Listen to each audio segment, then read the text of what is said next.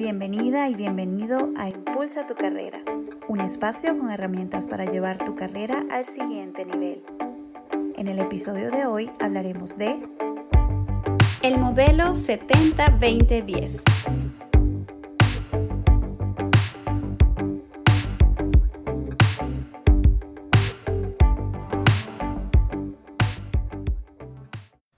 Hola, hola, bienvenidos a un nuevo episodio. En esta oportunidad quiero hablarte del modelo 70-20-10. Cuando se trata de desarrollo de carrera y cuando pensamos en desarrollo de carrera, mágicamente se nos suele venir a la mente training, formación, capacitación.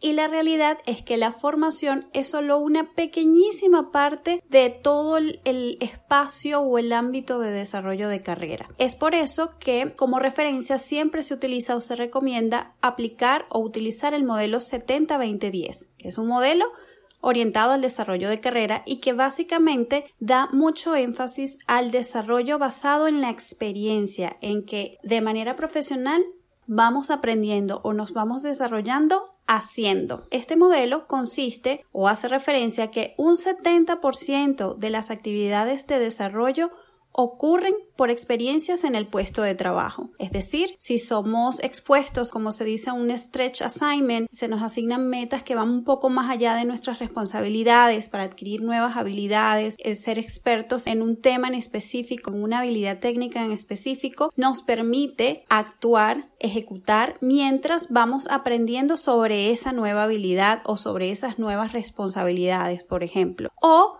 cuando hacemos también lo que se conoce como un job shadowing, que es hacer de sombra de un colega de trabajo que posee ciertas habilidades que queremos desarrollar, que nos permite, digamos, vivir en cierta forma que se necesita para desarrollar ciertas habilidades. Luego, un 20% dentro de este modelo ocurre por la interacción social, por la relación que tenemos con algún mentor, con un coach de carrera por las habilidades de networking, eh, de establecimiento de redes o redes de conexión, donde vamos a, a través de esa interacción aprender a descubrir nuevas habilidades, nuevos intereses sobre áreas en las que nos gustaría explorar o adentrarnos en el futuro de nuestra carrera. Y finalmente, apenas un 10% es producto de actividades formativas tradicionales, es decir, asistir a un curso, programas formativos, certificaciones, etc. Entonces, esto es una pequeñísima proporción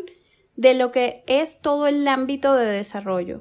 Y es muy importante tenerlo en cuenta porque muchas veces nos podemos frustrar porque quizás no tenemos un presupuesto elevado o un presupuesto para asistir a ciertas actividades formativas que creemos nos van a ayudar a potenciar nuestra carrera, a desarrollar nuestras carreras. Y ciertamente muchas veces tenemos oportunidades valiosísimas en nuestro entorno de trabajo y que relativamente son gratis.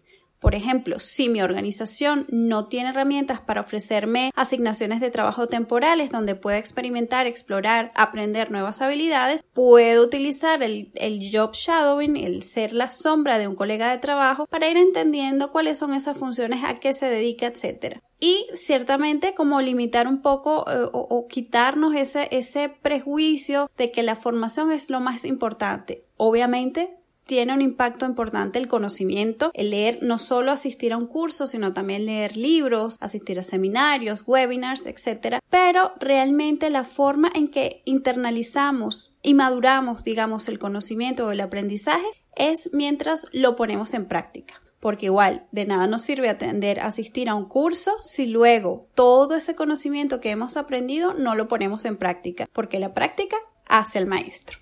Espero que haya sido de tu agrado este episodio. Chao, chao. Muchas gracias por escuchar este episodio. Espero que haya sido de gran utilidad para ti. Recuerda unirte a las comunidades en Instagram de arroba skills para continuar aprendiendo sobre habilidades blandas y arroba impulsa tu carrera para estar al día con la publicación de los nuevos episodios. También recuerda que puedes dejarme tus sugerencias de temas a conversar completando la encuesta que se encuentra en el link en la bio de ambas cuentas de Instagram. Un abrazo y hasta la próxima.